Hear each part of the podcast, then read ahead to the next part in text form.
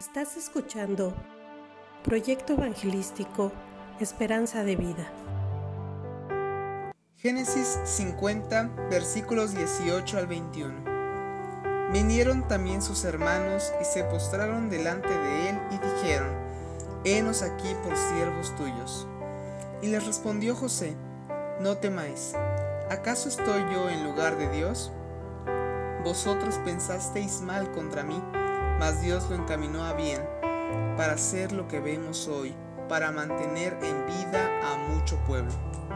Ahora pues, no tengáis miedo, yo sustentaré a vosotros y a vuestros hijos. Así los consoló y les habló al corazón. Qué sorprendente versículo tenemos aquí. Los hermanos de José estaban preocupados de lo que pudiera ser su propio hermano.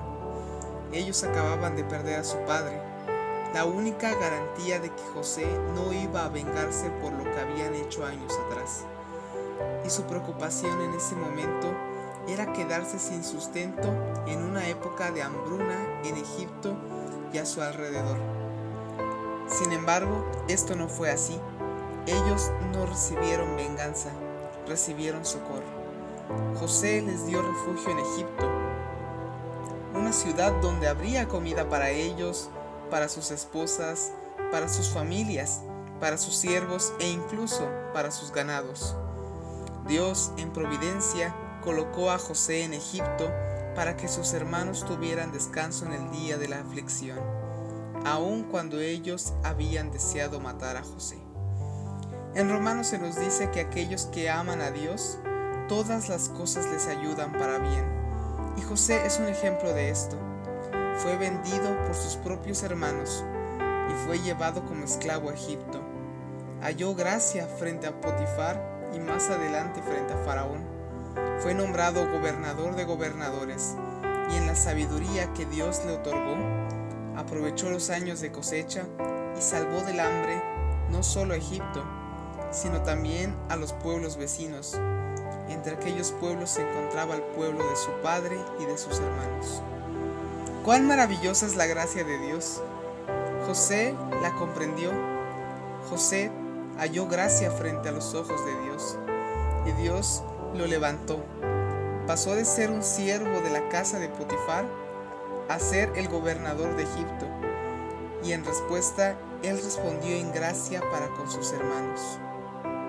Así que, no habrá ninguna tribulación o aflicción que sea de maldición para con nosotros. Al contrario, Dios nos enseña, nos prepara, nos cuida hasta en el más pequeño sufrimiento. Confiando en Dios, todas las cosas nos ayudan para bien. Tal vez no lleguemos a ser nombrados gobernadores como José, pero todos tenemos un propósito